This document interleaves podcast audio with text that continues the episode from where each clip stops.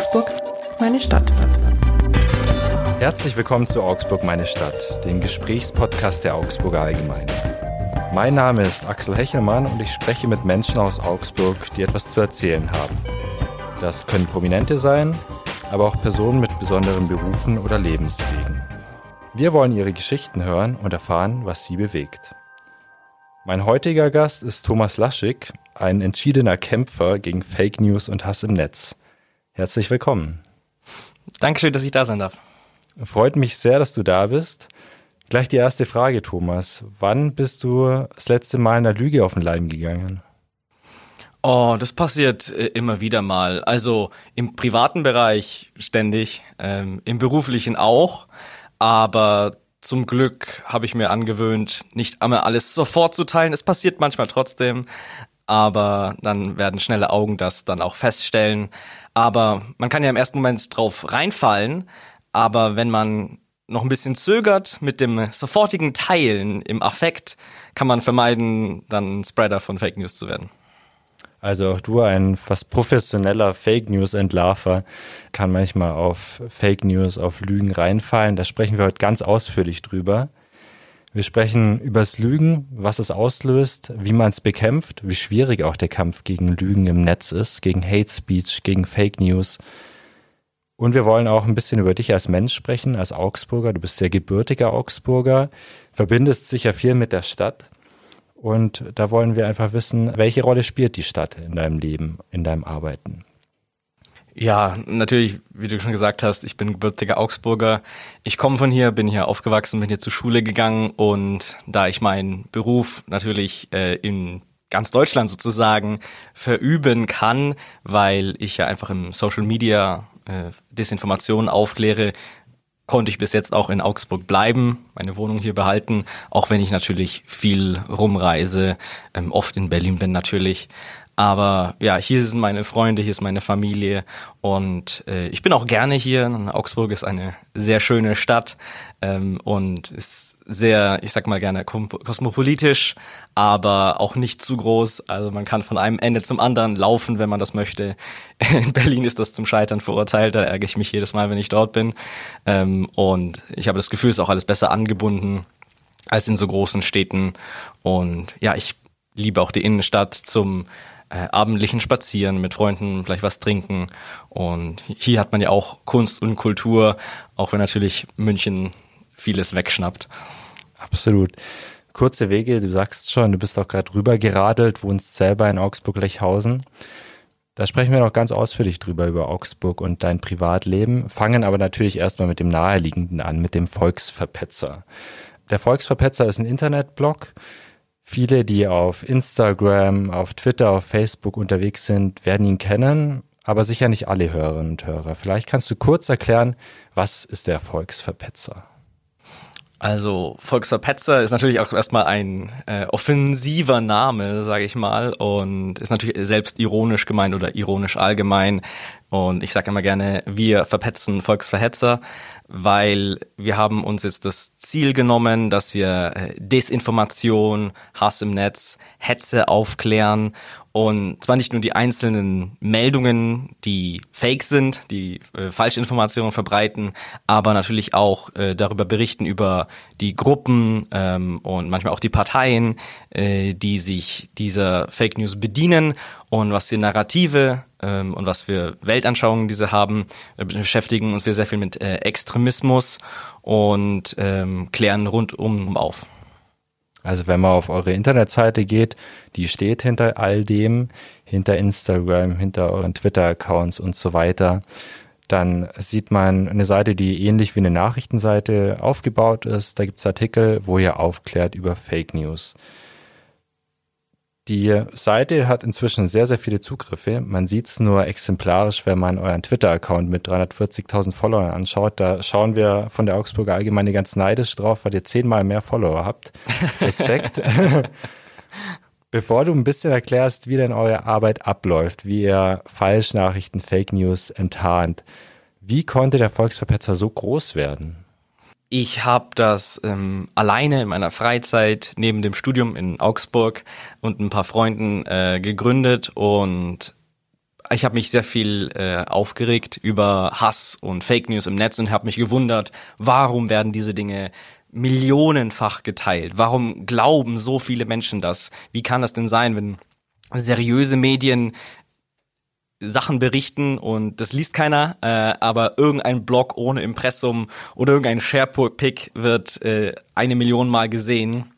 Wie kann Social Media solche so einen Hass und so eine Desinformation multiplizieren? Und ich habe über die Jahre ein bisschen ähm, Dinge ausprobiert, mir angeschaut, mit Experten und Expertinnen geredet und hab's, sag ich mal, ich bin dahinter gekommen, wie das funktioniert hat. Und dann habe ich mir irgendwann gedacht, warum kann ich nicht diese Mechanismen ausnutzen, um die Aufklärung, um die Faktenchecks ebenfalls über Social Media trenden zu lassen?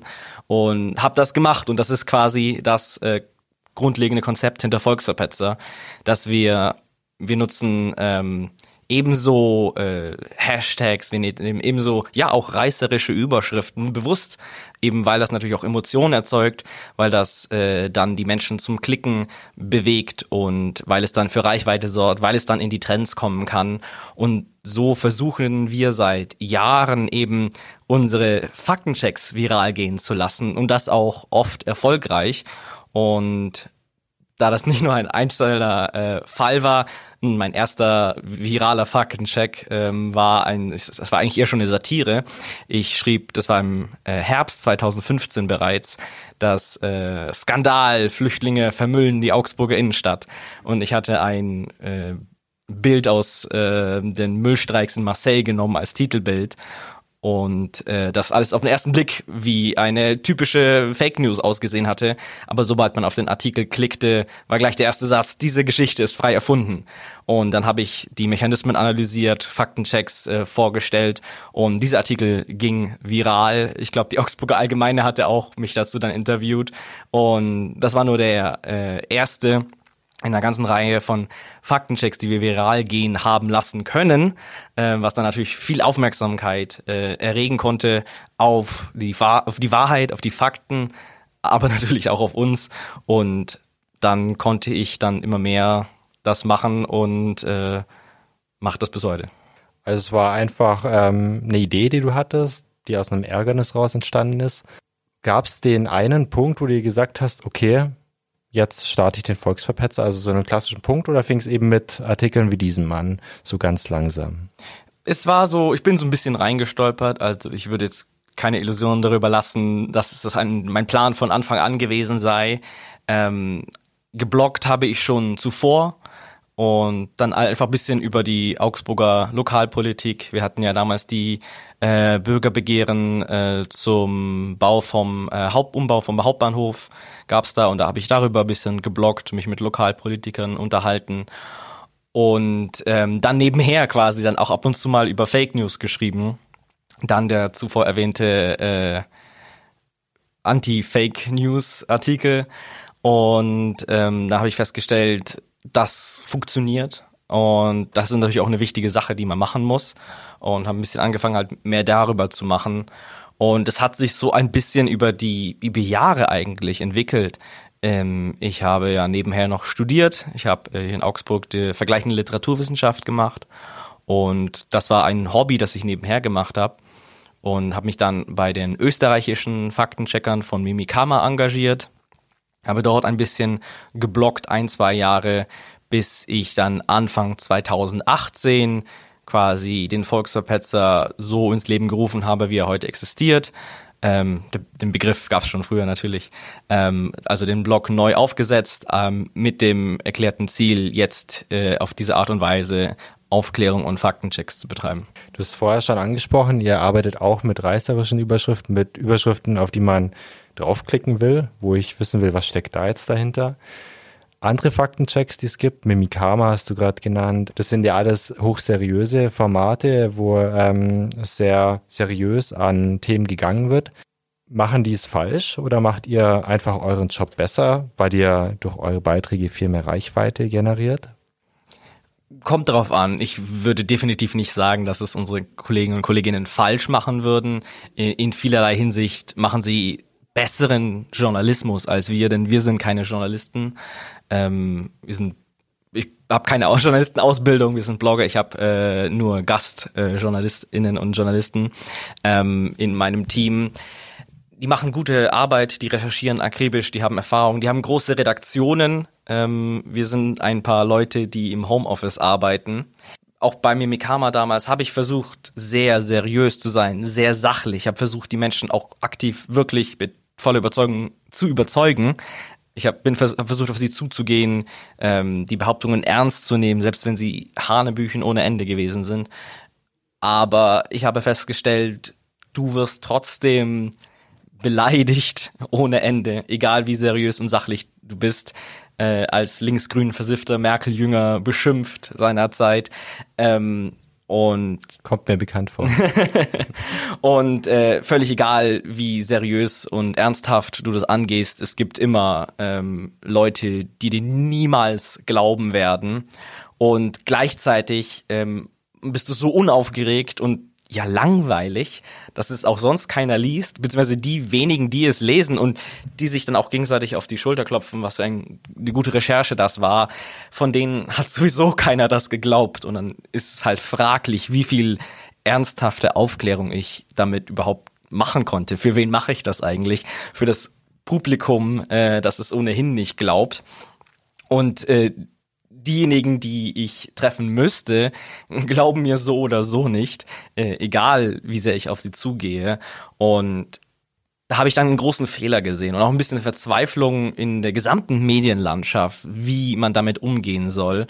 Und ich habe dann einfach ehrlich gesagt ein bisschen aufgegeben, zu versuchen, diese äh, Menschen mit so einem geschlossenen Weltbild dann eigentlich überhaupt zu erreichen, weil ich habe die Gefahr eher da gesehen, dass ähm, diese absurden, erlogenen äh, Fake News und manchmal auch nur ähm, irreführenden Meldungen ähm, viel größeren Schaden anrichten bei denjenigen, die diese Dinge gar nicht zwingend glauben, die kein geschlossen extremistisches Weltbild haben, ähm, aber die erreicht werden, eben weil es ja Millionen erreicht, wenn so eine Fake-Meldung viral geht und die dann äh, in, verunsichert werden, die anfangen, diese Dinge zu glauben und nach und nach in diese extremistische Blase hineingezogen werden, weil wenn man einmal anfängt, so funktioniert der Algorithmus ja, wenn man einmal anfängt, ähm, derartige Meldungen zu liken, zu teilen, ähm, dann wird man ja sofort äh, eingeladen quasi in diese Gruppen.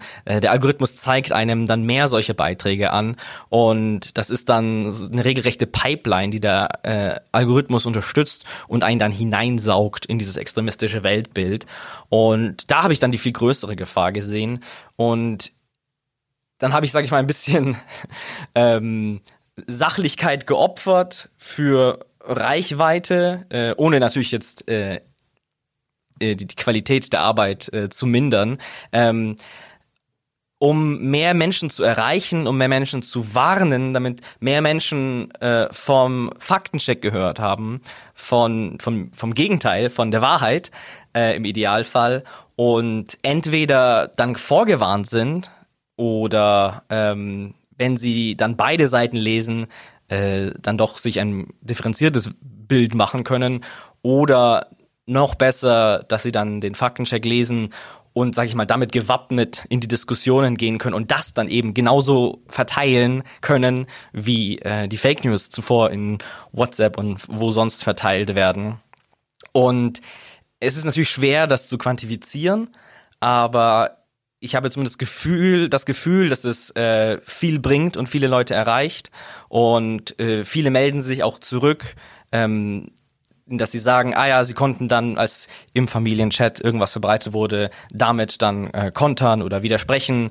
Ähm, oder ist, ich habe auch schon Stimmen ähm, gehört von Leuten, die gesagt haben, äh, sie waren da drin, sie haben an Corona-Verschwörungsmythen geglaubt ähm, und haben sich dann nach und nach danach distanziert. Was Leute ähm, klicken und glauben im Netz, ist halt eben diese Bildlichkeit, diese Sharepics, äh, die auch oft manipulierten Bilder, äh, sind die einfachen Narrative, die einfache Sprache, die plastischen, emotionalen Geschichten und genau diejenigen, die darauf reinfallen, äh, die werden natürlich nicht durch trockene textliche äh, Faktenchecks ähm, abgeholt und angesprochen, selbst wenn äh, ich allen mit allen übereinstimme, dass das in meinen Augen die qualitativ besseren Faktenchecks sind, eben weil sie natürlich ähm, weniger anfällig sind für Übertreibungen oder sonst irgendwas.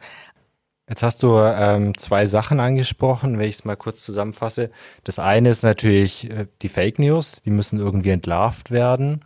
Das andere, vielleicht sogar schwierigere, die Menschen, die das lesen sollten, also die, die vielleicht Fake News aufgesessen sind, die, die daran glauben, die müssen auch erreicht werden. Und das ist natürlich wirklich sehr schwierig, wenn ich das richtig bei dir raushöre. Jetzt wollen wir aber ganz ins Konkrete mal gehen. Du hast gesagt, ihr seid ein kleines Team, arbeitet alle im Homeoffice. Wie sieht denn so ein Tag eines Faktencheckers aus? Wie sieht dein Tag aus? Ja, ich kann, wie gesagt, nur für uns sprechen. Ähm, aber ja, ich sitz, äh, ich stelle mich ähm, morgen äh, hin, guck mir an, was trendet gerade auf Twitter, was sind die ähm, erfolgreichsten Artikel des Tages, des gestrigen Tages gewesen. Wir haben ein paar Bots, die die einschlägigen Telegram-Gruppen durchsuchen und die spucken uns aus, was die Beiträge mit der meisten Reichweite sind, ähm, die es da gab.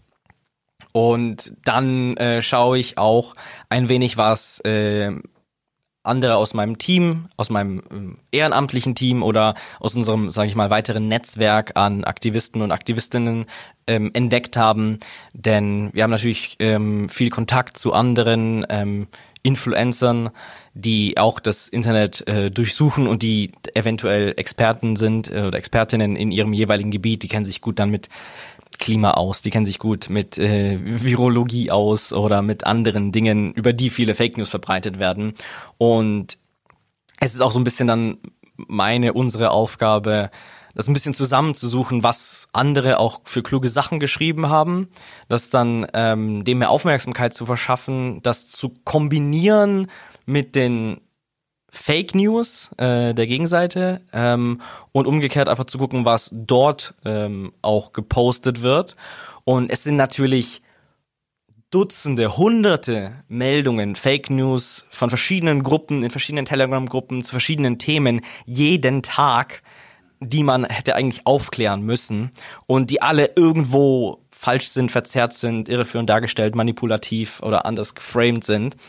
Und eine wichtige Sache ist dann im Alltag einfach zu entscheiden, was behandeln wir überhaupt. Und das hat verschiedene Faktoren. Ähm, einmal natürlich unsere begrenzten Ressourcen. Ähm, wir schaffen zwei, drei Artikel am Tag maximal, vielleicht mal vier ausnahmsweise.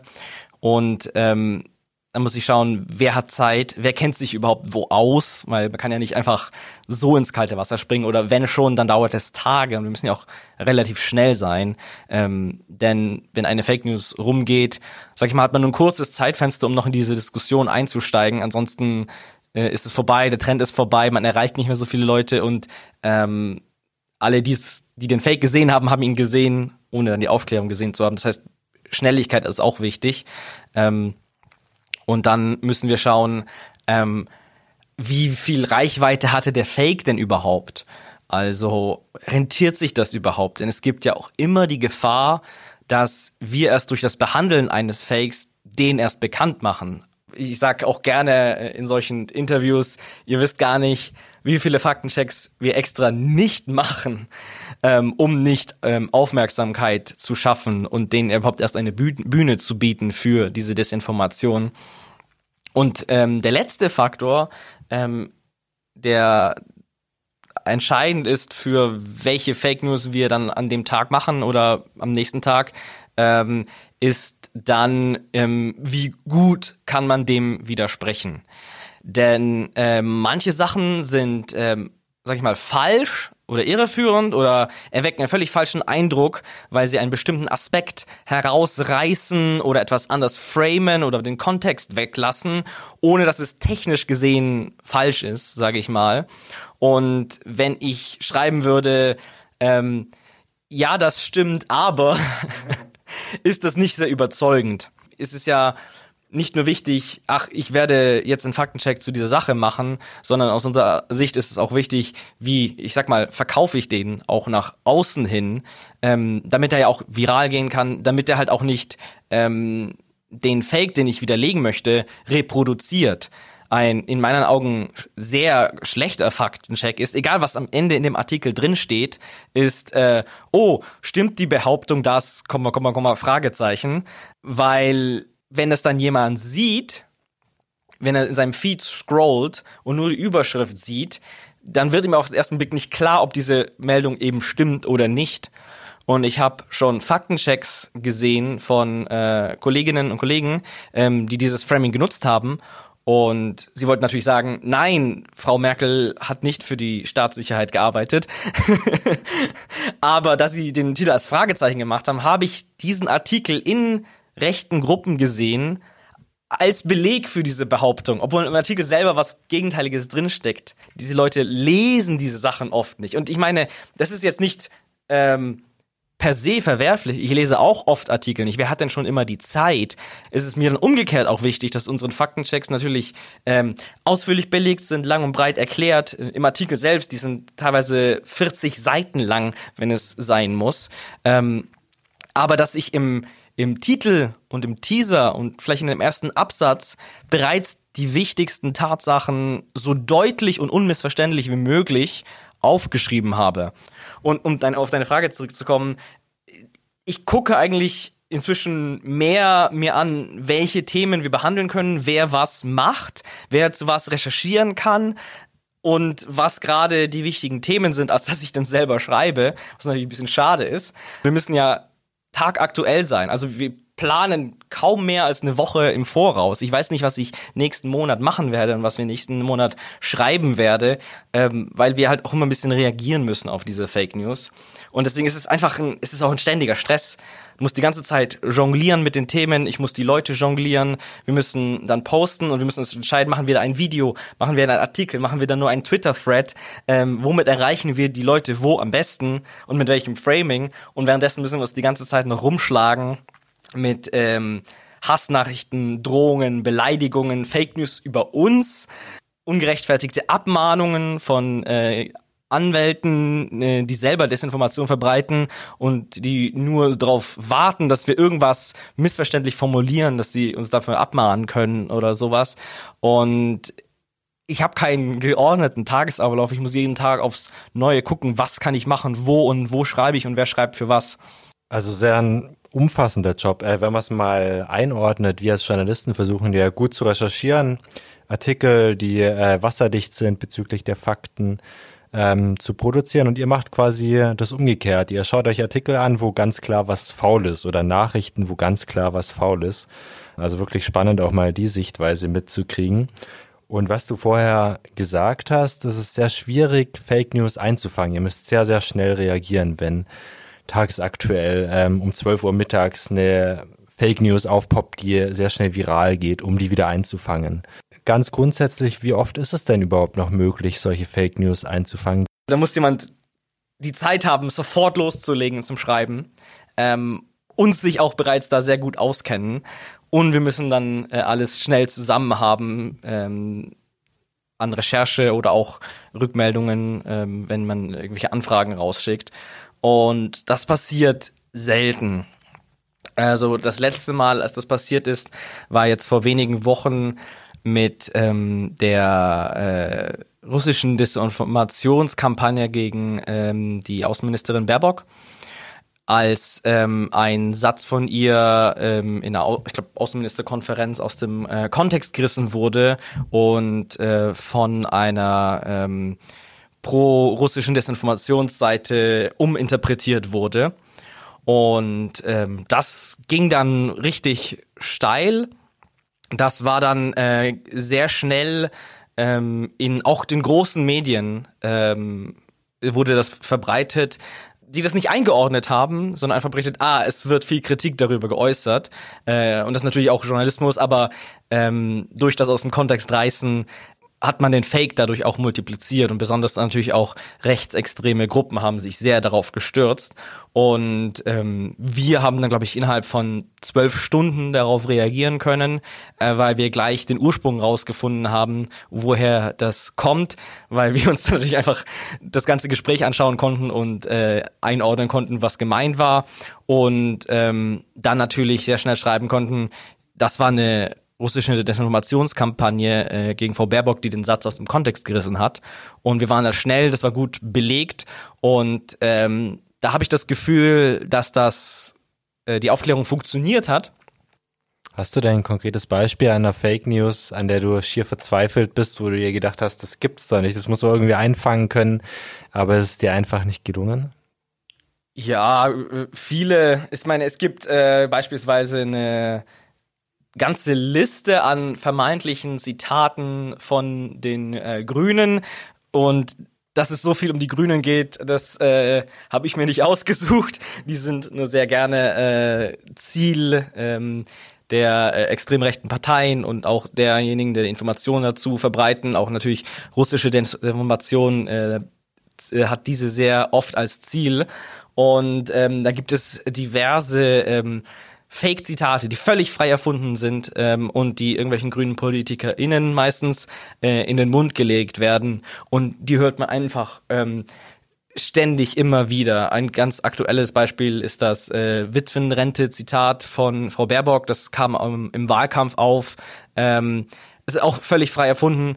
Ähm, angeblich wollte sie, sollte sie die Witwenrente abschaffen wollen oder dergleichen. Ähm, und ich lese das alle paar Wochen überall. Das wird immer wieder neu geteilt und immer wieder neu rausgeholt. Ähm, und jedes Mal wird behauptet, das ist ein neues Zitat und wie kann das denn nur sein? Und es geht einfach nur darum, um die Wut und die Ablehnung gegen äh, Frau Baerbock und die Grünen aufrechtzuerhalten. Und das ist absolut unwahr ist, äh, spielt absolut keine Rolle. Und was mich dann auch oft aufregt, wenn es dann beispielsweise ähm, Politiker der AfD ganz besonders sind, die diese Dinge immer wieder teilen wenn sie darauf angesprochen werden, und das habe ich schon sehr oft gehört, sagen sie als Rechtfertigung, also für etwas, dass sie eine völlig frei erfundene Meldung, die sie geteilt haben, äh, rechtfertigen sie damit, damit, dass sie glauben, dass es hätte ja wahr sein können. Und das ist so ein bisschen das, was mich auf die Palme bringt.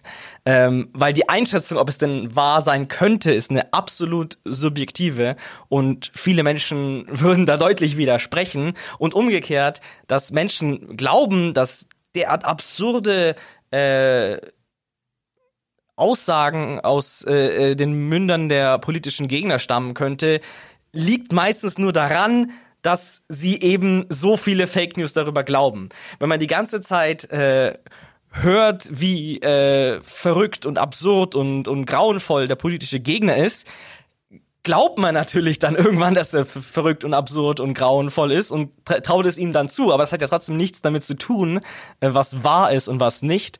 Und das ist dann so ein bisschen die Grundlage. Und das ist ein bisschen dann die Einstellung von Leuten, von ich, wo ich vorher gemeint habe, die haben ein geschlossenes Weltbild, weil sie akzeptieren das als, als, als Wahrheit, völlig unabhängig davon, was denn eigentlich wahr ist und was denn der konkrete ähm, Claim, die konkrete Behauptung ist, die sie da gerade teilen, weil es nur noch darum geht, ähm, dem politischen Gegner Schaden zuzufügen.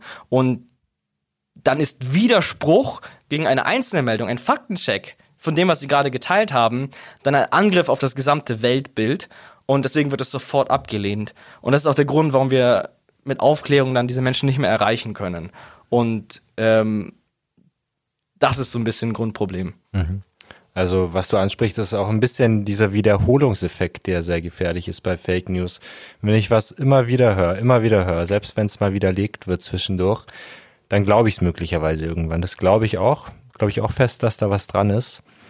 Ich würde äh, noch eine zweite kurze Einordnung hier kurz machen, weil wir von Fake News sprechen, auch von Falschnachrichten.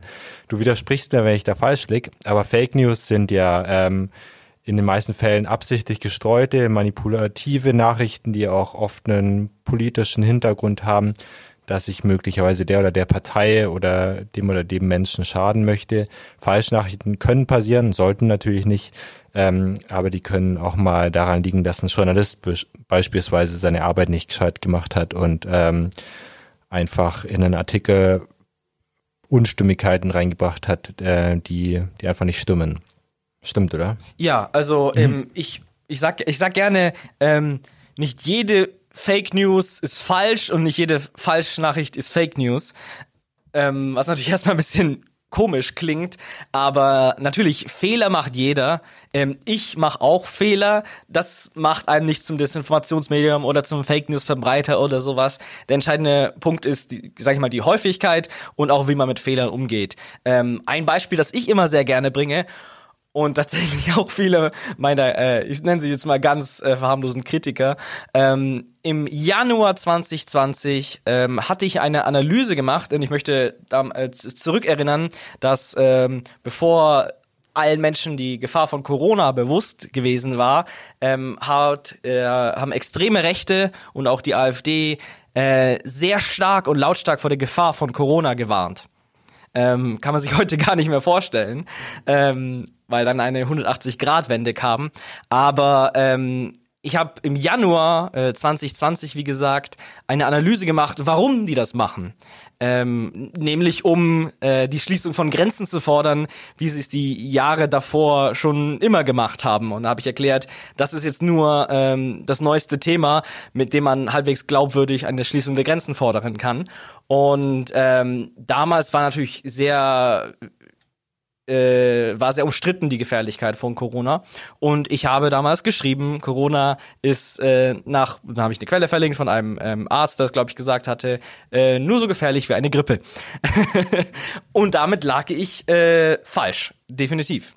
Ähm, drei Monate später, also im, im März dann, ja, zwei Monate eigentlich, ähm, wussten wir natürlich alles mehr und damals hatte ich dann auch sofort umgehend dann den alten äh, Artikel dann korrigiert, aber ähm, ja, es lag auch falsch ähm, und das passiert auch, aber das heißt nicht, dass der Artikel Fake News war. Zu der Analyse stehe ich noch heute. Äh, eben weil man, weil die extrem rechte Szene das natürlich ausnutzen wollte. Nur natürlich dieses Detail war falsch. Aber ich habe es aufgeklärt. Ich habe dann einen Faktencheck gemacht über mich selber. Äh, das machen wir auch immer wieder gerne. Ähm, wir posten Korrekturen in Artikeln oder wenn sie ganz schlimm sind, dann löschen wir sie und äh, schreiben dann neue oder machen einen äh, Tweet oder eine Instagram-Story, wo wir darauf hinweisen, dass wir was Falsches verbreitet haben. Das ist auch voll okay. Das machen seriöse Medien ähm, eigentlich immer. Die korrigieren sich und äh, sagen, oh, das war äh, falsch.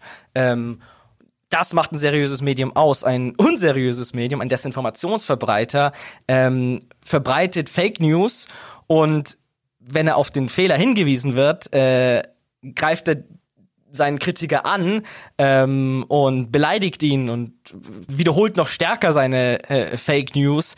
Das ist äh, im Stile von einem äh, Donald Trump, äh, der dann äh, alle als als als eine Verschwörung äh, gegen sich anspricht und dann ist, behauptet man lieber, dass äh, die gesamte Medienlandschaft und die gesamte Parteienlandschaft und die ganze Welt sich gegen einen verschworen habe, äh, um äh, seine Aussage als falsch darzustellen, aber es war, sei die Wahrheit.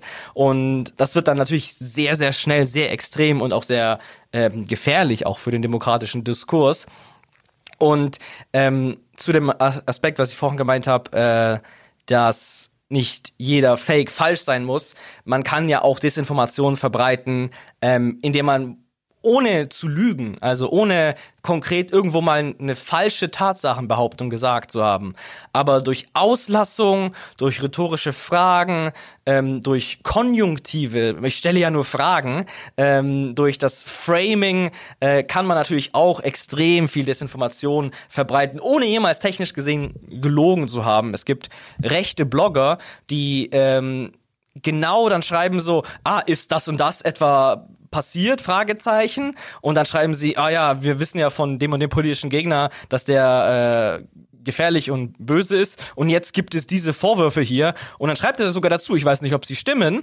Ähm, und sagt, aber man könnte sich ja vorstellen. Und dann hast du dann eine Meldung, in der nur spekuliert wird, in der nichts konkret behauptet wird, in der nicht der Hintergrund äh, erwähnt wird, in dem der Kontext nicht erwähnt wird und dem bewusst auch kein Faktencheck gemacht wird, in dem bewusst nicht recherchiert wird, weil äh, die weitere Recherche nämlich zeigen würde, dass es nicht stimmt, dass man die Frage mit einem Nein beantworten kann. Und manchmal beantworten sie sogar im Text selber, sagen Nein, äh, die eingangs gestellte Frage kann man mit äh, Nein beantworten, mein politischer Gegner macht nicht dieses oder jenes. Aber das spielt ja dann gar keine Rolle mehr, weil man die ganze Zeit den Verdacht auf, äh, aufgeworfen hat Und ähm, wie gesagt, die meisten ohnehin nur die Überschriften lesen und dann das glauben, was sie glauben wollen. Wir sprechen später noch drüber, was denn die Menschen da draußen, die Hörerinnen und Hörer tun können, wenn sie auf Fake News stoßen. Was sie tun können, um der Wahrheit ein Stück weit näher zu kommen, um Freunde, Bekannte zu überzeugen. Erstmal noch zu dir, wenn du sprichst, du hast sehr viel Emotion dabei. Also man merkt richtig, dieses Thema, das treibt dich um, das ist nicht einfach ein Hobby, das du irgendwie zwei Stunden am Tag machst und dann ist gut, sondern es ist wirklich ein Thema, das, das scheint dich sehr zu berühren und sehr zu beschäftigen. Ganz persönlich denkst du morgens auch mal, wenn du aufstehst, boah, heute wieder die ganze Fake News, der Hass im Internet, da habe ich gar keinen Bock drauf. Ja, natürlich. Ähm, aber was vielleicht so ein bisschen Missverständnis von außen ist, was ich natürlich sehr verstehen kann, ist, ähm, natürlich frustriert mich das so sehr ähm, und ärgert mich auch sehr. Aber als ich konfrontiert wurde mit den ganzen Fake News und dem Hass im Netz, hatte ich im Grunde zwei Möglichkeiten, sage ich mal, um bei Verstand zu bleiben. Und das war einmal entweder das alles zu ignorieren, äh, auszublenden, mich nicht damit zu beschäftigen und mein Leben zu leben oder etwas dagegen zu tun.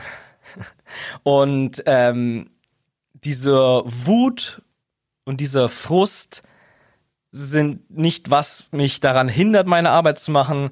Sie sind der Grund, warum ich meine Arbeit mache. Das ist, wenn ich mich aufstehe, wenn ich aufstehe und mich ärgere über eine Fake News, ähm, das ist meine Motivation hinzugehen und ihr zu widersprechen. Ähm, zu schauen, was nicht stimmt und das zu erklären und das auch laut öffentlich zu erklären. Ähm, ist, für mich ist es katharsisch, wenn ich dann einen guten Faktencheck ähm, machen konnte, ihn teilen konnte, weil dann habe ich das auch für mich emotional ähm, bekämpft, sage ich mal, und abgeschlossen und habe das Gefühl, ich habe was dagegen getan und habe etwas, was ich dem entgegensetzen kann, außer das Gefühl der Ohnmacht, wenn man sieht, dass tausende Leute was teilen, von dem man weiß, dass es nicht stimmt. Und jetzt ist Volksverpetzer ein, ein Werkzeug dagegen.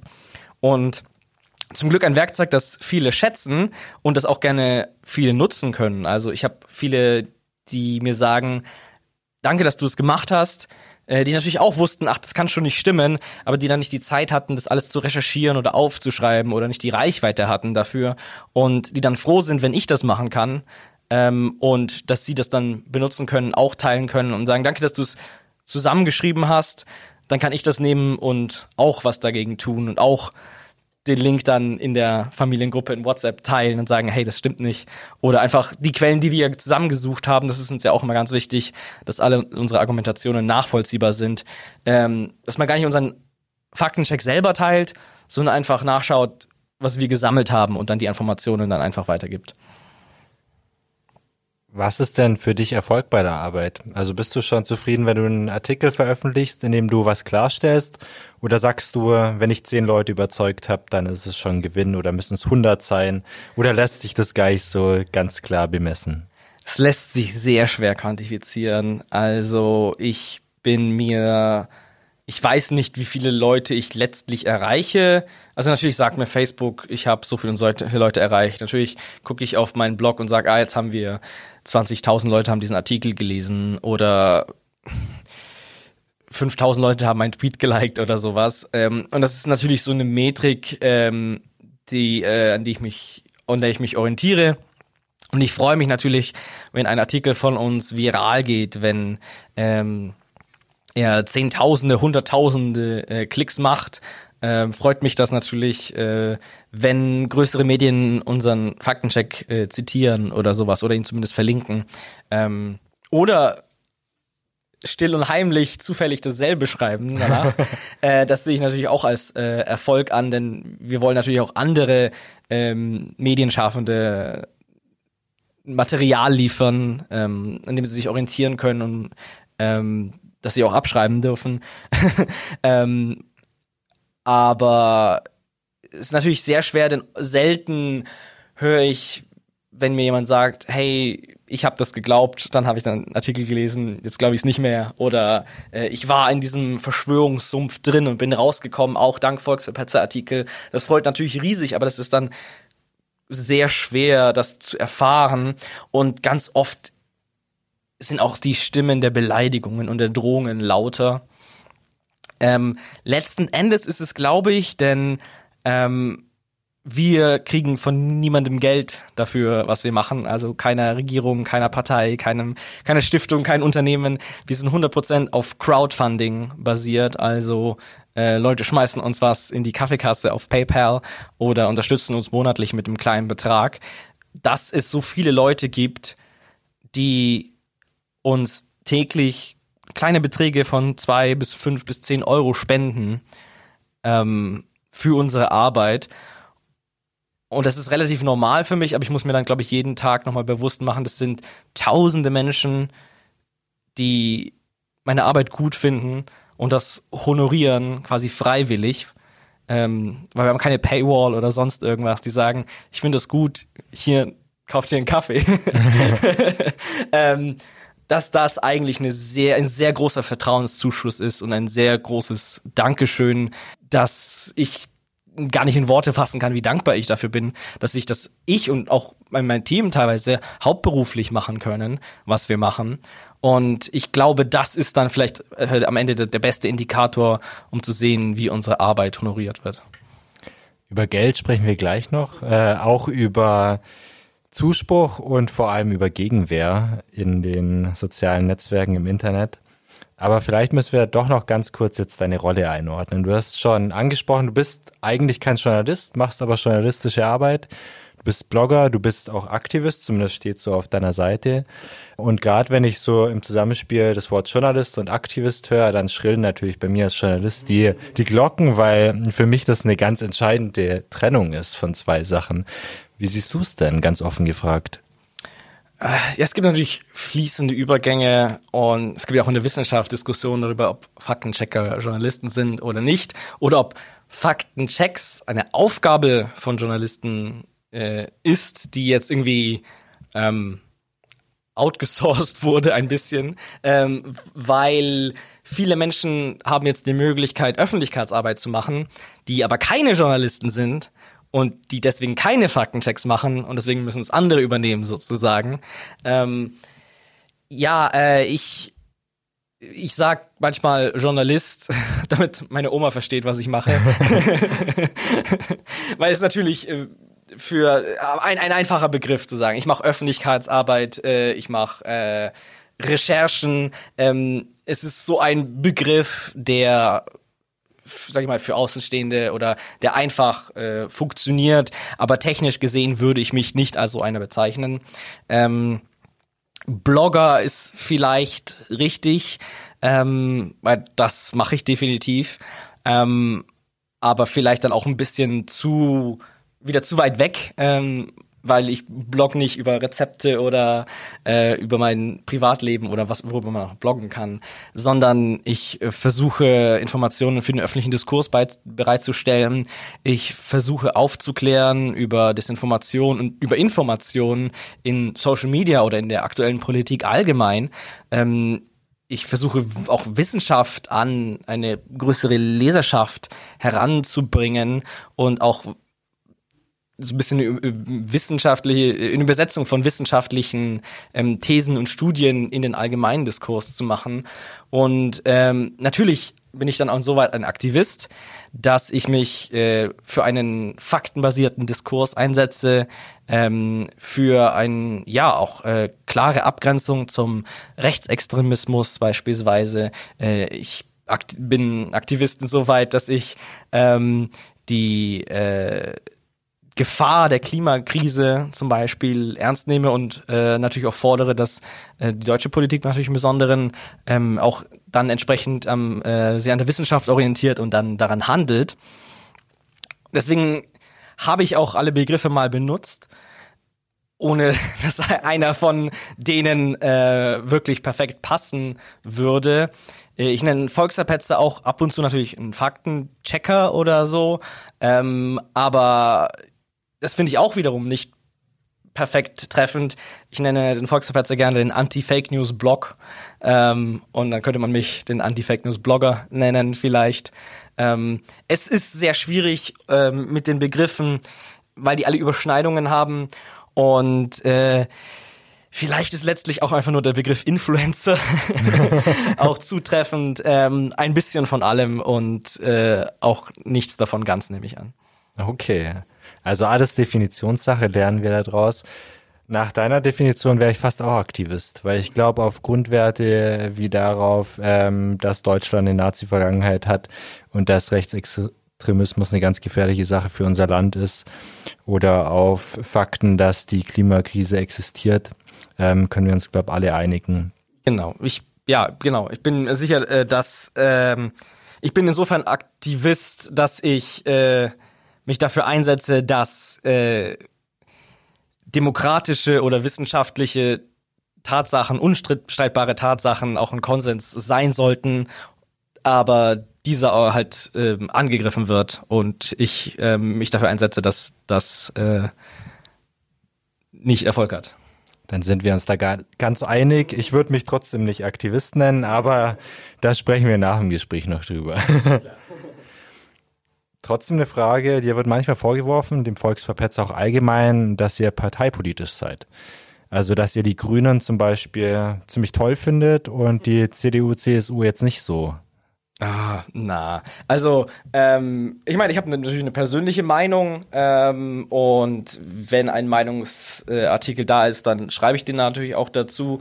Aber ähm, der Vorwurf kommt vor allem daher, dass, wie ich vorhin schon erwähnt habe, wir leider oft die Grünen in den Schutz nehmen müssen, sozusagen äh, durch einen Faktencheck, weil sie natürlich sehr viel äh, Ziel von Desinformation und von Fake News sind. Und ich habe auch gerade in der Pandemie oft äh, die CSU und Herrn Söder äh, in, in Schutz genommen auf gleichermaßen, ähm, äh, auf gleiche Weise, weil auch dann von den immer gleichen äh, Personen Fake News äh, über die verbreitet werden.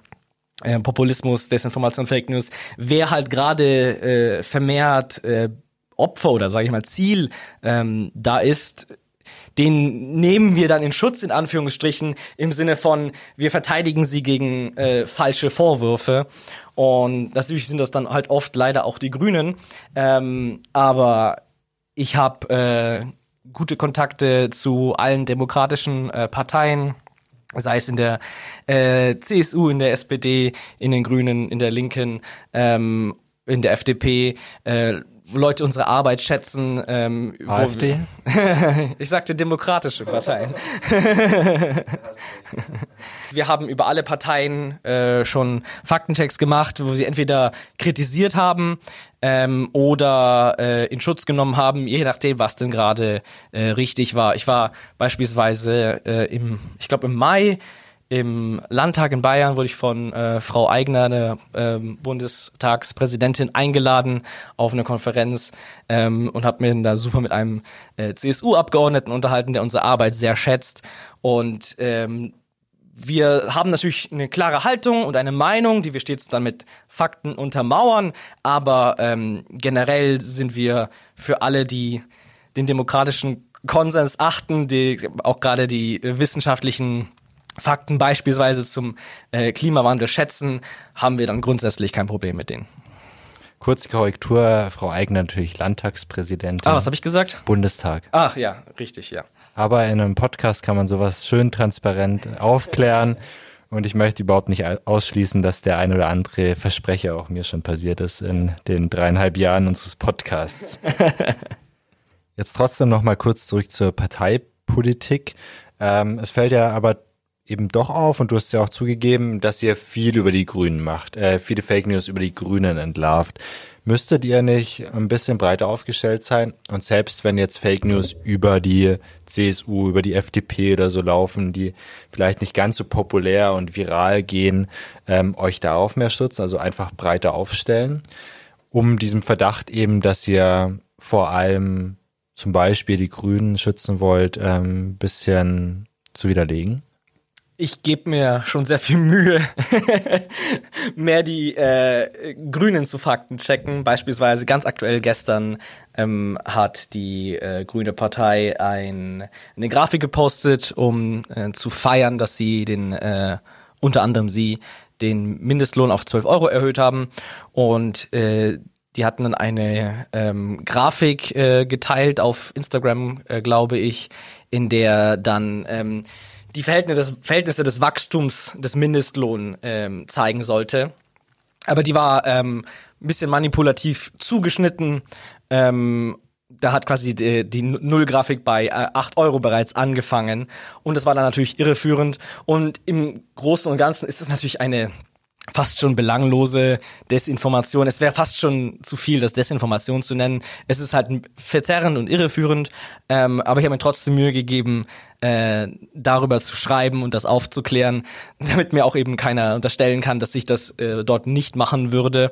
Ähm, wir haben auch äh, letztens beispielsweise in der ähm, äh, Debatte um die Verlängerung der Atomkraftwerke haben wir ähm, auch äh, Herrn Habeck beispielsweise ähm, kritisiert und ähm, ja, Herrn Söhner auch gleichermaßen, weil da hatten wir dann ähm, schlechte Argumente auf beiden Seiten gefunden. Also wir geben uns da schon sehr Mühe, dann fair zu sein. Ähm, beim Tankrabatt habe ich beispielsweise Herrn Lindner äh, teilweise in Schutz genommen ähm, mit der mit der Preiserhöhung. Ähm, ja, es gibt dann äh, ab und zu natürlich auch, ja, Fake News über die CSU und über andere Parteien.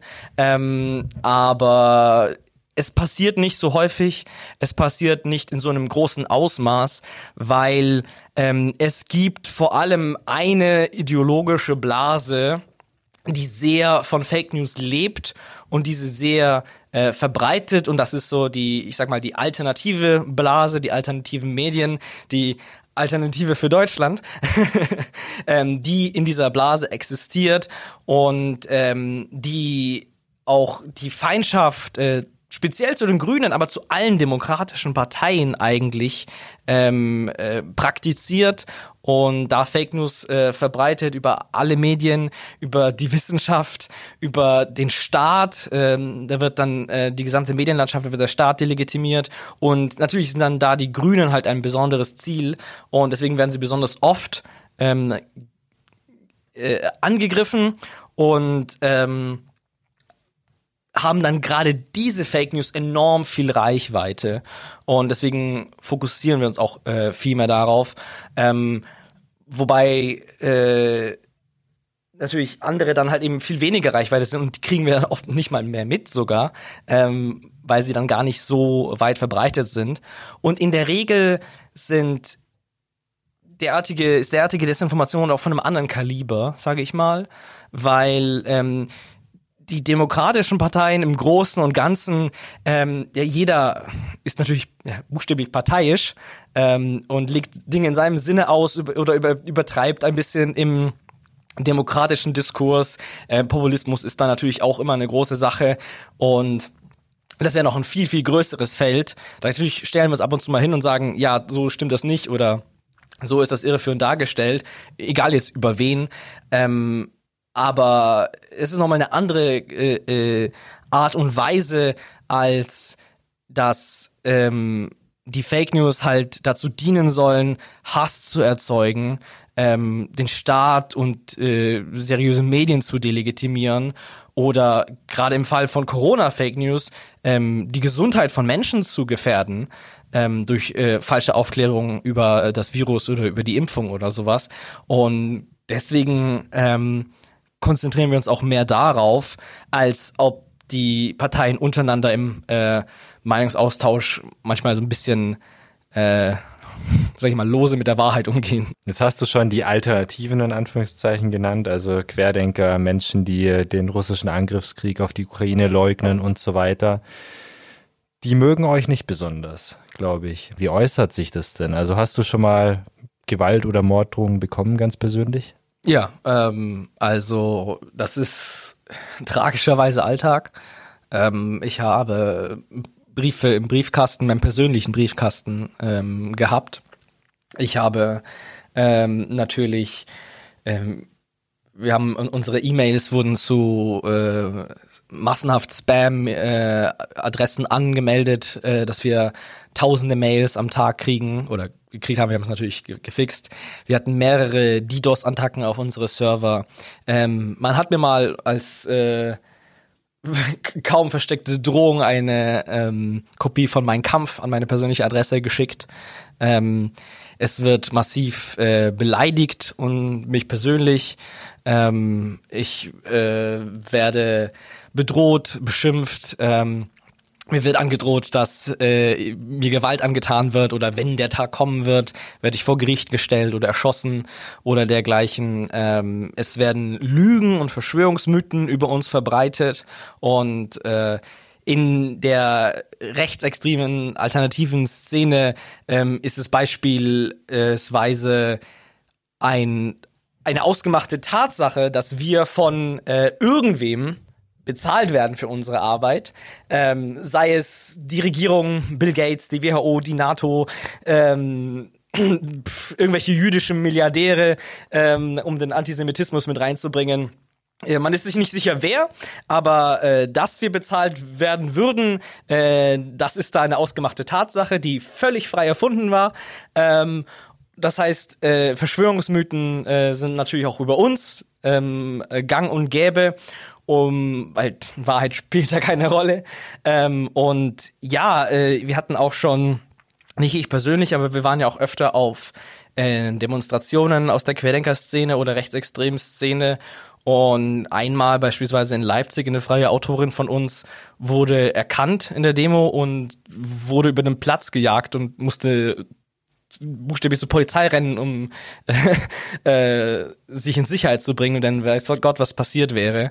Ähm, es ist schon sehr gefährlich, wenn man auf die Tatsachen hinweist. Das gefällt Leuten, die diese Tatsachen äh, leugnen wollen, überhaupt nicht. Ja, da werde ich auch wütend, wenn ich sowas höre. Also wenn es wirklich Angriffe auf Reporterinnen und Reporter gibt, also indirekt oder eigentlich direkten Angriff aufs Grundgesetz, auf unsere Freiheiten, die wir hier in Deutschland haben, da kann ich auch nur den Kopf schütteln. Wie gehst du denn ganz persönlich mit Hass um? Also wenn jetzt jemand sagt, ich bring dich um oder wir stellen dich vor ein Gericht oder wenn du meinen Kampf im Briefkasten vorfindest, was machst du da? Zeigst du es an? Ich zeig ich zeig bei weitem nicht mehr so viel an, wie ich eigentlich müsste, ähm, weil ich leider ein bisschen auch desillusioniert bin. Ähm, denn die wenigen Male, wo ich was angezeigt hat, ähm, haben die äh, Beamten und Beamtinnen wenig Verständnis dafür gehabt. Ähm, die haben es dann schon noch aufgenommen. Und äh, ich persönlich habe es nicht gehört, aber von äh, Kollegen, äh, wo dann der Rat gekommen ist, ja, dann schreiben sie halt nicht mehr so viel im Internet. Ähm, es, ich habe das Gefühl, es wird vielerorts auch nicht ernst genommen von der Justiz. Und gerade auch Social Media ist dann regelrecht ein äh, rechtsfreier Raum äh, in vielerlei Hinsicht weil einfach dann wenig oder bis gar nichts getan wird. Ähm, ich hatte vor drei Jahren mal eine Beleidigung von einem bekannten Rechtsextremisten ähm, angezeigt. Und gerade heute zufällig habe ich ähm, erfahren, dass äh, das Verfahren in der Berufung dazu eingestellt wurde, ähm, weil äh, es eine ganze Reihe von ähm, Strafständen äh, gab, die gegen äh, ihn erhoben wurde. Und da war es ein kleinerer, ähm, der dann beim Strafmaß keine so große Rolle spielte. Aber dann trotzdem, ähm, ich habe das Gefühl, in der Hinsicht passiert nicht viel. Aber was ich machen kann und möchte, ist nicht alleine damit bleiben. Und ich mache in der Regel derartige Angriffe und Beleidigungen dann eben auch publik. Also nicht, dass ich die Person, wenn es dann jemand war mit Namen äh, an den Pranger stelle oder dergleichen, ähm, sondern dass ich dann halt deutlich mache, hey, hier kommt ein Shitstorm, hier kommt eine DDoS-Attacke, hier kommt eine Drohung, hier hat jemand eine Fake News über uns verbreitet und ähm, dann gehe ich halt in die Offensive und zeige den Leuten, schaut, wie sie umgehen mit Leuten, die ihnen widersprechen. Ähm, weil ich finde es dann auch entlarvend, denn wir haben Fakten aufgestellt, wir haben Tatsachenbehauptungen gemacht, wir haben äh, Quelle und Belege geliefert und wenn wir denn Unrecht haben sollten, kann man uns ja auch auf gleiche Weise widersprechen. Und die zweite Seite der Medaille von Fake News ähm, ist ja dann diese, diese Gewalt und diese Unterdrückung anderer Meinungen. Weil diese Leute verbreiten nicht nicht nur Fake News, ähm, weil sie halt ihre äh, Botschaften verbreiten wollen, sondern eben auch, um die Meinungshoheit im Diskurs zu erlangen. Und dazu gehört eben auch das Einschüchtern derjenigen, die ihnen widersprechen. Und ich finde eben dann, Faktenchecks zu machen, ist dann nicht genug. Man muss zeigen, nicht nur sagen, ah ja, diese eine Behauptung stimmt nicht, sondern derjenige, der diese Behauptung aufstellt, versucht gleichermaßen seine politischen Feinde auch zu unterdrücken und ihnen auch die Stimme wegzunehmen. Ähm, die Leute, die seine Gesinnungsgenossen gehen auf die Demonstrationen und äh, fallen auf seine Lügen über die Medien herein, auf die Verschwörungsmythen und sie greifen dann die Journalisten an. Ähm, und dann gibt es Menschen wie in, in Halle oder in Hanau, die diese Verschwörungsmythen und diese Desinformation glauben und Menschen umbringen, ähm, weil sie sie für die Feinde halten, weil ihnen das eingeredet wurde. Und wir dürfen nicht aufhören, nur über die, die Tatsachen zu reden oder die Fake News dann in dem Fall, sondern auch, was das mit diesen Menschen macht und wer die sind, die das verbreiten und wie sie gegen nicht nur anders Denkende, äh, sondern diejenigen, die die Wahrheit sagen, dann in dem Fall äh, vorgehen. Und ich mache das publik und ich mache dann auch manchmal äh, einen Artikel mit die dümmsten Kommentare auf unseren äh, Faktencheck. Ähm, ich mache Unterhaltung dann daraus, aber auch um zu zeigen, wie diese Menschen dann darauf reagieren und letztendlich, dass sie nur Hass, aber keine Argumente haben. Also ganz klar, dass auch Worte eine, eine Waffe sein können, dass auch Worte in wirklich körperliche, psychische Gewalt umschlagen können. Die juristische Seite hatten wir schon, dass du teilweise Bedrohungen angezeigt hast. Wie geht's denn dir persönlich damit? Also schläfst du schlechter, wenn dich jemand angreift oder bedroht? Passt du mehr auf, wenn du durch die Stadt gehst? Nicht, dass dich noch jemand angreift oder, oder verändert das dein Leben gar nicht mehr? Ja, da versuche ich ein bisschen das auszublenden, weil mir persönlich, ich muss es auch so sagen, ich bin ein weißer heterosexueller Mann ähm, und Hass und Beleidigungen im Netz treffen mich anders als äh, andere, auf die eine oder alle dieser Eigenschaften nicht zutrifft. Und ich habe dann noch relativ viel Luxus ähm, darüber, ähm, in welcher Intensität und welcher Persönlichkeit dieser Hass dann ist. Ähm, denn in der Regel wird dann, werde ich dann ja doch halbwegs sachlich angegriffen. Also natürlich wird mir dann alles Mögliche unterstellt, aber es wird selten über mein, mein Äußeres oder meine Hautfarbe dann ähm, attackiert und deswegen bin ich auch viel weniger Ziel von ähm, derartigen Beleidigungen, Bedrohungen und im Alltag, ich meine, mein Gesicht kann man schon finden. Ich trete auch öfter mal als äh, vor, vor der Kamera auf, ähm, aber ich glaube auch nicht, dass ich so viel auf der Straße erkannt werde. Und die paar Male war es alles äh, freundlich und äh, dann eher von Fans. Aber ich versuche das dann ein bisschen auch auszublenden. Ähm, und bis jetzt ist auch noch nichts Schlimmes passiert. Äh, und ich hoffe, das bleibt dabei. Da drücken wir auch die Daumen und hoffen natürlich dasselbe. Erschreckende Beobachtung auf jeden Fall auch hier in der Redaktion und bei anderen Journalistinnen und Kolleginnen, dass die wirklich, wenn sie Artikel schreiben, äh, enorm angefeindet werden. Ich bin auch ein weißer heterosexueller Mann, der glaub anders angefeindet wird und wesentlich harmloser als meine Kolleginnen teilweise, wo es dann ganz schnell von der Sachebene auf äh, körperliches, auf äh, auf die Person geht, auf den Autor oder die Autorin besser gesagt. Und da geht's ganz schnell unter die Gürtellinie. Das ist wirklich erschreckend zu sehen und unbedingt natürlich zu verurteilen auch. Ja. Jetzt machen wir einen kurzen Cut, ähm, noch ganz kurz zum Geld, bevor wir dann den Menschen Thomas Laschig noch kennenlernen. Äh, du hast schon gesagt, ihr werdet von niemandem finanziert. Ihr lebt davon, dass euch Menschen was spenden. Das kann man auf der Internetseite. Ich glaube, da darf man kurz mal auch drauf hinweisen. Oder ist es etwa schon so, dass du reich bist? Nein, also reich äh, bin ich definitiv nicht. Ähm, ich kann zum Glück ein ganz normales Gehalt mir zahlen und davon leben und das ist äh, sehr, sehr schön. Was heißt das, normales Gehalt? Ich verdiene so viel wie mein Vater. Was macht dein Vater? mein Vater ist äh, Hertroniker bei der KUKA. Und ähm, ich, ja gut, vielleicht für einen, ich habe ja einen, einen Master, ist das vielleicht äh, dann eher kein so gutes Gehalt, aber ich muss jetzt auch nicht im, im Luxus leben und ich mache das jetzt auch nicht fürs Geld. Ähm, ich habe halt viele Ausgaben, äh, ja, juristisch zum Beispiel und ähm, verschiedene Klagen und wir müssen uns da auch ein bisschen ein Puffer da natürlich für ähm, derartige Sachen aufrecht äh, erhalten. Und ja, wir haben halt den Luxus, dass wir zumindest noch keine Büroräume haben, aber wenn das mal sich ändern sollte, ist das Geld dann auch sehr, sehr schnell, sehr knapp. Und du hast schon ein bisschen skizziert, wie eure Redaktion, euer Team so aussieht. Wie ist es denn mit den anderen? Verdienen die auch was? Wie viel verdienen die?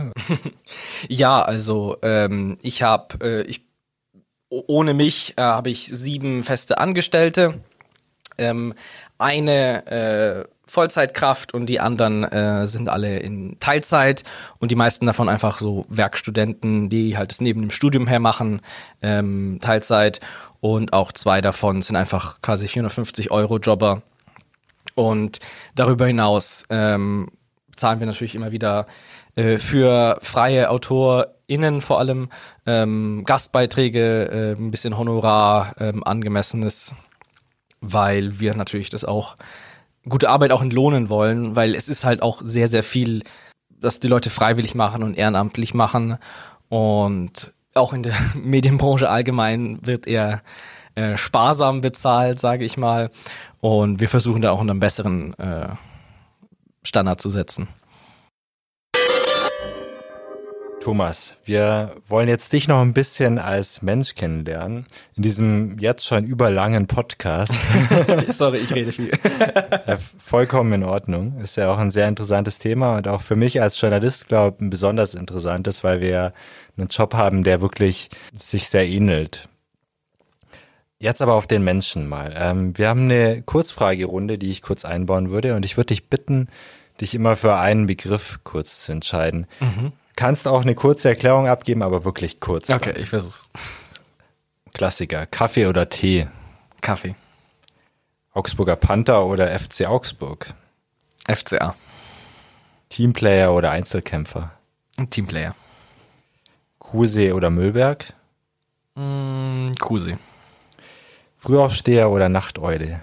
Nachteule. Kann auch sehr spät werden, oder? Manchmal, ja. Stadtmarkt oder Citygalerie? Citygalerie. Geplant oder spontan? Geplant. Bosna oder Zwetschgendatschi? Zwetschgendatschi.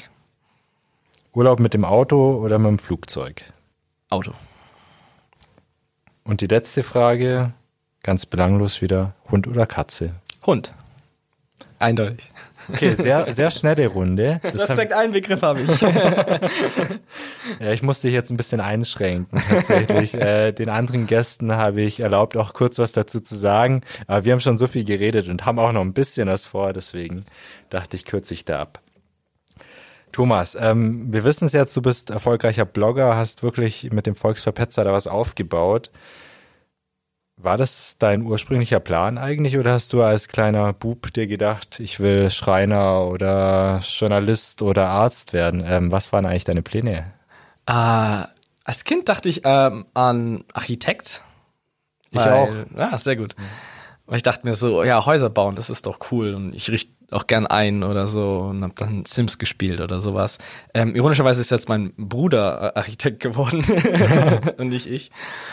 Ähm, aber nee, das habe ich mir überhaupt nicht überlegt. Ich wollte eigentlich ähm, Schriftsteller werden. Ich habe in der Schule am Maria-Theresia-Gymnasium, war ich in der Schreibwerkstatt und wir haben viel kreatives Schreiben gemacht. Äh, ich habe Gedichte geschrieben, ich habe Poetry Slam gemacht, äh, ein paar Jahre hier in Augsburg und Umgebung. Und deswegen habe ich dann auch Literaturwissenschaft studiert, weil ich in die Richtung gehen wollte. Ähm, aber dass ich dann da gelandet bin, wo ich gelandet bin, das war nicht geplant. Hast du gerade einen Vers oder eine Strophe auf Lager? Ich bin der Geist, der stets verneint und das mit Recht, denn alles, was entsteht, ist wert, dass es zugrunde geht. Nicht schlecht. Ich wusste jetzt nicht, ob dir spontan was einfällt. Aber mit dem Hintergrund, du hast ja auch Literatur studiert. Ähm, ich glaube, die genaue Bezeichnung ist. Äh, vergleichende Literaturwissenschaft im Bachelor und oder Komparatistik und äh, internationale Literaturen im Master habe ich gemacht. Mhm. Wenn man dich googelt, was ich natürlich gemacht habe, findet man auch ein paar Studienarbeiten von dir, die meisten auch ganz gut bewertet, habe ich gesehen. Da steht sogar die Note dabei, also ein paar mal 1,0. Nicht schlecht. Jetzt bist du Augsburger, du bist hier geboren, aufgewachsen auch und äh, lebst immer noch hier. Wie gesagt, ums Eck hier in Lechhausen. Du hast auch anfangs schon anklingen lassen, dass du gern hier in Augsburg mal unterwegs bist. Vielleicht kannst du uns ein bisschen erzählen, was machst du denn gern, wenn du hier unterwegs bist? Gehst du auf Feste? Ähm, bist du eher der entspannte Typ, der durch einen Siebentischwald spaziert? Was sind da so deine Pläne dann? Ja, also es war natürlich jetzt mit Corona nicht viel mit rausgehen in den letzten Jahren, äh, was natürlich ein bisschen schade war. Ähm, aber im Sommer dann natürlich gerne baden am Kuhsee oder hier am Autobahnsee sehr gerne. Oder am liebsten gehe ich mit Freunden irgendwas trinken ähm, in der Innenstadt oder hier in Lehausen. Ähm, treffen wir uns regelmäßig, um ein Radler zu trinken oder zwei. Kann man in Lechhausen auch was unternehmen? Ja, wenn man sich auskennt, ähm, wenn man mit dem, mit dem Wirt per Du ist, äh, dann äh, geht da immer was. Verstehe. Und der wird es dann wahrscheinlich auch ganz positiv auf dich zu sprechen, oder? Und weiß aber, was du machst. ja, natürlich. Okay. Jetzt gibt es die schönen Seiten im Leben, es gibt die schrecklichen Seiten im Leben. Das ist ein harter Cut, ich weiß. ähm, aber du hast vor sechs Jahren ziemlich genau äh, selber öffentlich gemacht, dass du an Hodenkrebs damals erkrankt bist. Mhm. Wollen wir ganz kurz mal zurückschauen auf die Zeit. Wie hast du die Zeit denn erlebt und warum hast du dich entschieden, das Ganze öffentlich zu machen? Ja, vor sechs Jahren, das war genau in der Phase, in der ich mich bei Mimikama da engagiert hatte, aber auch schon gegen ähm, Fake News äh, geschrieben habe. Und ja, es kam relativ plötzlich. Äh, ich habe mich unten abgetastet, äh, es hat sich komisch angefühlt, äh, verhärtet und bin dann zum Arzt gegangen und dann sagte Arzt, ja, Herr Laschig, das, das muss weg. Äh, so viel zum Thema harter Cut. Ähm, ähm, und dann sage ich, ja, okay, dann machen Sie es weg. Ähm, aber für mich war es eigentlich zum keinen Zeitpunkt etwas, was ich geheim halten würde oder wofür ich mich schämen sollte, weil es ist halt eine Krankheit oder eine medizinische ähm, Angelegenheit wie viele andere.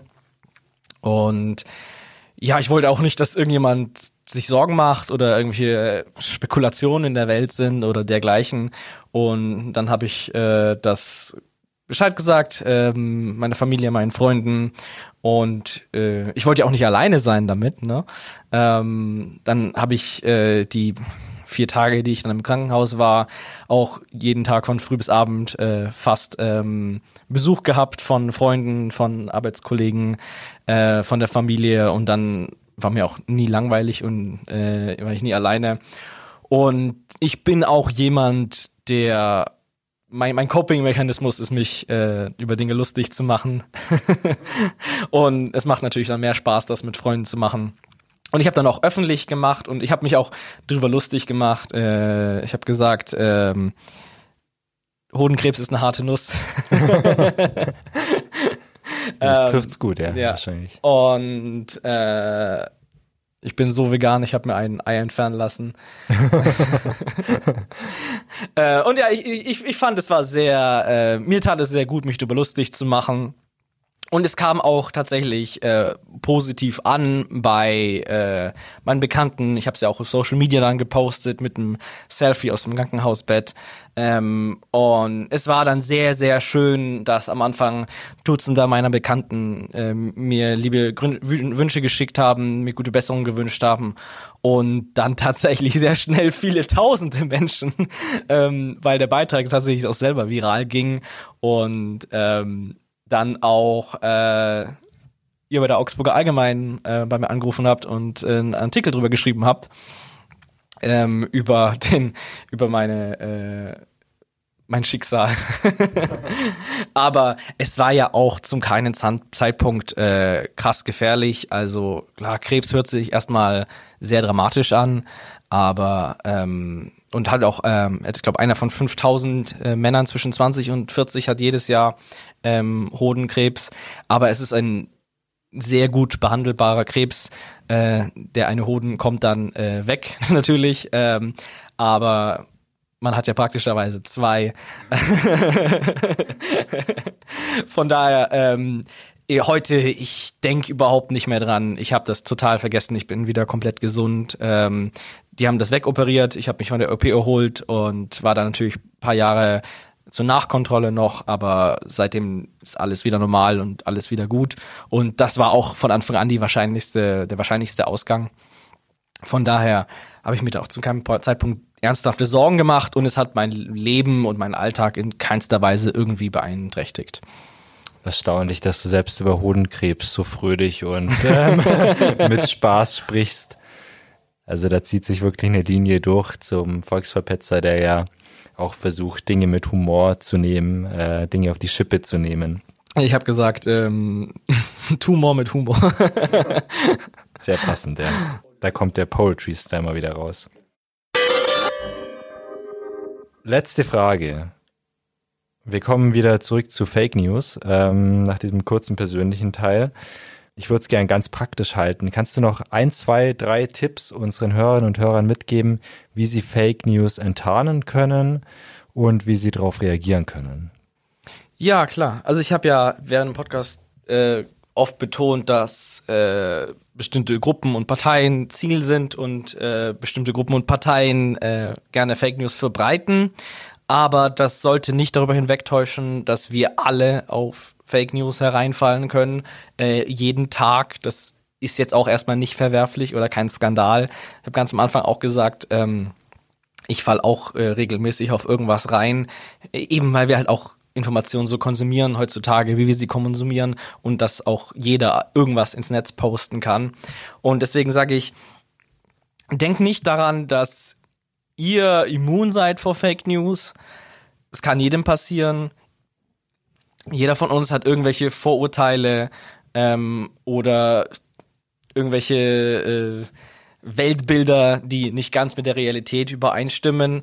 Und das beste Mittel gegen Fake News ist dann, äh, sich dessen bewusst zu sein und nicht zwingend immer anzunehmen, dass man selbst derjenige ist, der im Recht ist. Ähm, und im Alltag äh, würde ich empfehlen, wenn ihr irgendwas lest, irgendein Sharepick, irgendein Artikel, ähm, der skandalös erscheint, der, wo ihr euch, euch aufregen würdet, ähm, wartet vielleicht mal ein bisschen mit dem Teilen. Ihr müsst es nicht sofort liken, teilen, kommentieren, weiterschicken, ähm, weil genau in dem Moment, in dem ihr emotional überrümpelt werdet von der Information, schaltet sich euer kritisches Denken aus. Und wenn man dann mal was geteilt hat und dann dafür kritisiert wird, dass es nicht stimmt oder so, dann neigt man gerne dazu, sich zu verteidigen und sich zu rechtfertigen, anstatt dann zu sagen, oh ja, das stimmt nicht. Ähm, von daher, um nicht in diese Falle zu geraten, äh, einfach zögern mit dem Teilen und äh, vielleicht dann auch äh, schauen, was vertrauenswürdige Quellen sind ähm, und im Zweifel dann lieber was nicht teilen. Und denkt dran, ihr erkennt Fake News nicht daran, dass sie verdächtig wirken für euch, sondern Fake News, wenn ihr darauf reinfallt, sind sie eben nicht verdächtig für euch. Deswegen fallt ihr ja darauf hinein. Und ihr müsst aufpassen, wie ihr mit Informationen umgeht, ähm, wen ihr teilt und wen ihr verbreitet. Und ja, ich weiß, niemand hat immer die Zeit, alles selber zu recherchieren. Ihr müsst nicht jeden Beitrag doch eine Suchmaschine jagen oder alles durchlesen. Wer hat denn schon die Zeit oder das Know-how teilweise auch? Es ist einfach nur wissen, wenn etwas, ähm, ihr etwas seht, was ihr teilen wollt, im Zweifel vielleicht einfach lieber nicht. Mhm. Und wenn ich kurz ergänzen darf, nur aus meiner journalistischen Perspektive, du hast schon angesprochen, Quelle ganz wichtig, also ähm, schauen, wer ist da der Absender, also wer vermittelt mir diese Nachricht, diese angebliche, ähm, welche Interessen könnte die Person, die dahinter steckt, ähm, vielleicht auch verfolgen. Also wenn jetzt eine Partei eine Nachricht von sich aus bekannt gibt, dann hat die wahrscheinlich auch Interessen, die dahinter stehen. So ist es auch bei Einzelpersonen.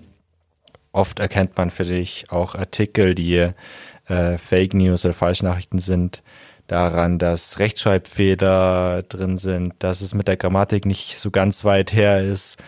Also da wirklich achtsam sein. Wir verlinken euch auch in den Show Notes unten Tipps, wie ihr Fake News erkennen könnt. Nochmal, dann könnt ihr euch da nochmal in Ruhe was durchlesen. Und wir, Thomas, kommen zum Ende, tatsächlich. Und ich möchte dich nur fragen, ganz offen, was ist dein Wunsch für die Zukunft? Ja, ähm, ich wünsche mir vielleicht ein bisschen ironisch, dass ich arbeitslos werde. ähm, dass im Idealfall ähm, Menschen, Gruppen und Medien, die sich zum Ziel gemacht haben, aktiv Desinformation zu verbreiten und falsche Narrative ähm, zu verbreiten, unsere freiheitlich-demokratische Grundordnung anzugreifen, dass die kein Gehör mehr äh, bekommen, dass die keine Klicks mehr bekommen, dass sie nicht mehr gewählt werden ähm, und dass ich vielleicht dann als Blog äh, nicht mehr als Anti-Fake News Blog weitermachen kann, sondern vielleicht nur noch als ganz normaler Nischenblog für die Politik oder dergleichen. Sehr schönes Schlusswort. Dankeschön.